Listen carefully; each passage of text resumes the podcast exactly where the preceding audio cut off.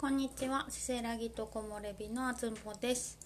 今日は8月17日月曜日第16回目です。昨日バイト先からスイカをいただいたので、今朝も朝から冷蔵庫でキンキンに冷えたスイカを朝ごはん代わりにいただきました。スイカってなかなか自分じゃ買わないですけど、松本の少し南の波田というエリアがですねスイカの産地でして毎年この時期はどこかしらからかですねスイカのお裾分けを頂戴するのでありがたくいただいています。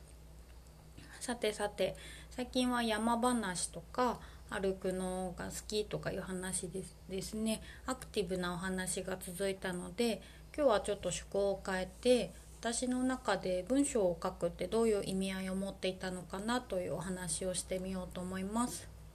というのもこのラジオを始める前はですねノートというサイトで1年半くらいブログを書いてました。そのブログきっかけでこちらのラジオを聴いてくださっている方もいらっしゃるんですよね。ありがとうございます。今ブログの方はですね自分の中では書きたいことが一通り書けたかなという感じがしていてまた自分の中でふつふつと書きたいことが湧いてくるまでは一旦一区切りということでお休みしています。特にテーマを設定していたわけではないので一体書きたいことって何だったのかなというのは後ほどお話ししようと思うんですけれどもそもそもブログを書き始めた最初のきっかけは2019年昨年の3月に行ったネパール旅が大きかったと思います。今のこのご時世ですと海外に行くこと自体なんだか遠い話になっちゃいましたけれどもその時はですね相方の純ちゃんと2人で行く7年ぶりのネパールでだいたい1ヶ月ちょっと滞在してきました。ちょうどその頃は2人とも安曇野のゲストハウスのスタッフとして働いていてゲストハウスが閉まる冬はお休みがたっぷり取れたのでネパールに行くということだけ決めて帰りのチケットも持たずですねとりあえずカトマンズ行きの飛行機に飛び乗るという久々に時間に縛られないのんびり旅でした。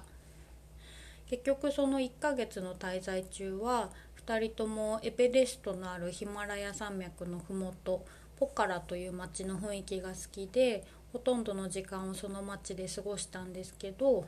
時間がたっぷりあったのでその間しゅんちゃんはヒマラヤの奥地をトレッキングしながら写真を撮りに行ったり私は私でアーユルベーダを施術してもらってその時に魅了されたシンギングボールを習いに行ったりとかオショメディテーションセンターというですねちょっと変わった瞑想施設に滞在してみたりとかそれぞれ一人の時間も楽しみました。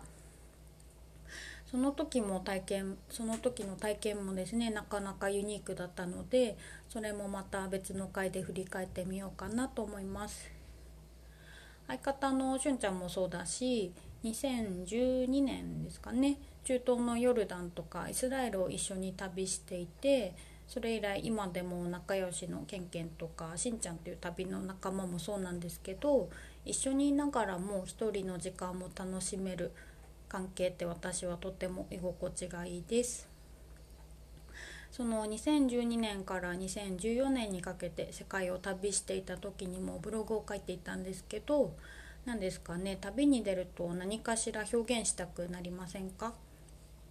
絵を描く人写真を撮る人音楽を奏でる人などいろいろいると思いますが私の場合は文章を書きたくなるみたいです。昨年のネパール旅で体験して感じたこと考えたことが結果的にその後もブログを続けるきっかけとなりました。旅特に日本を離れて遠い異国を旅してる時って自分自身がとてもフラットになっている気がするんですよね。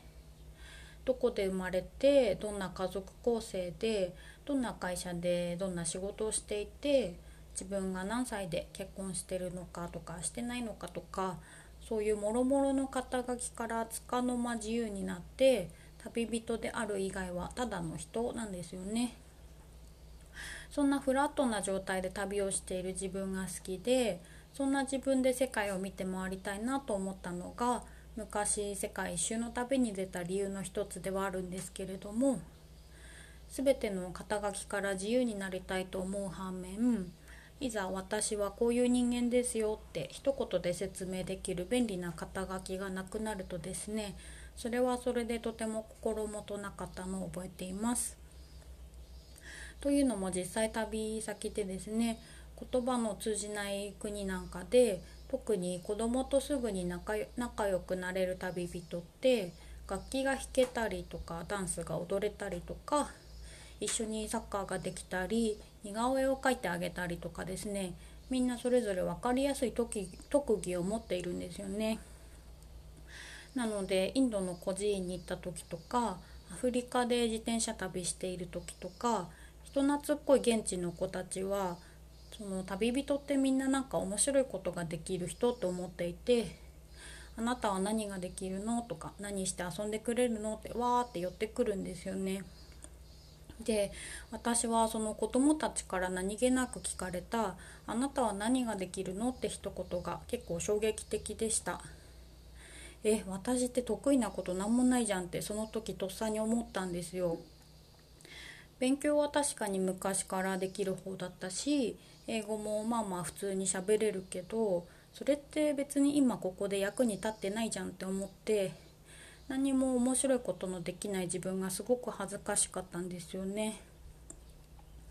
結果的には別に子どもたちは特技を披露しろって言ってるわけではなくて一緒に遊ぼうよって誘ってくれているだけで一緒に走り回ったりご飯を食べたり歌を教えてもらったりとか普通に同じ時間を共有しているだけで十分喜んでくれたし今思い出しても笑っちゃうくらい楽しい思い出なんですけれども私って本当は何が好きで何が得意なんだろうとかそもそも私って何がしたくて人生生きてるんだろうかなとかその旅を通じて人生で初めて真剣に自分に通った瞬間でした。これが今から78年前の出来事なんですけどようやくその疑問をですね文章にして形にできたのが去年ネパールから帰ってきて書き始めたブログだったんだと今思います。かなり時間かかりましたね。その間はですね私は前の旦那さんと結婚して宇都宮に住んだりとかその後離婚してから料理の仕事を始めたり再び東京で生活して調理師学校に通ったりとかですね。波乱万丈な数年間だったんですけれどもその間も旅中に感じた頭の隅にはですねいつも私って何者なんだろうっていう意識がどこかにありました。2年半前に東京から長野に移り住んで旅仲間だったしゅんちゃんと再会して一緒に暮らし始めてその辺りから周りの環境も自分の内面もようやく落ち着いてきたんですよね。大げさかもしれないですけど初めて安心っていう感覚の中で生きられるようになった気がしました特に松本に住むようになってからは気に入った街で好きな人と一緒に暮らすという本当にシンプルなことなんですけど日々の暮らしがとても愛おしく感じられて落ち着いて文章を書くことができたんだと思います。私って何者なんだろうっていう自分の中では一貫したテーマでずっとブログを書いていたわけなんですけれども文章を書くことは同時に過去ともう一度向き合うことでした。こんがらがった糸を一つずつほどいていく作業というか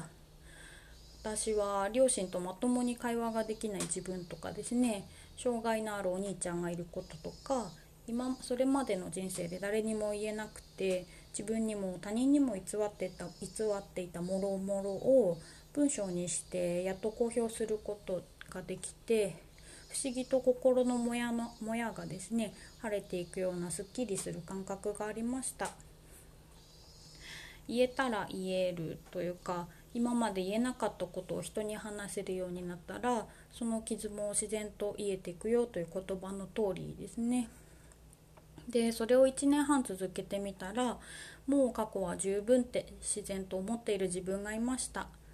前回の寝たら忘れる体質と似てますね。そして長年の疑問だった私って何者なんだろうっていう問いに対してもおじけづかなくなりました。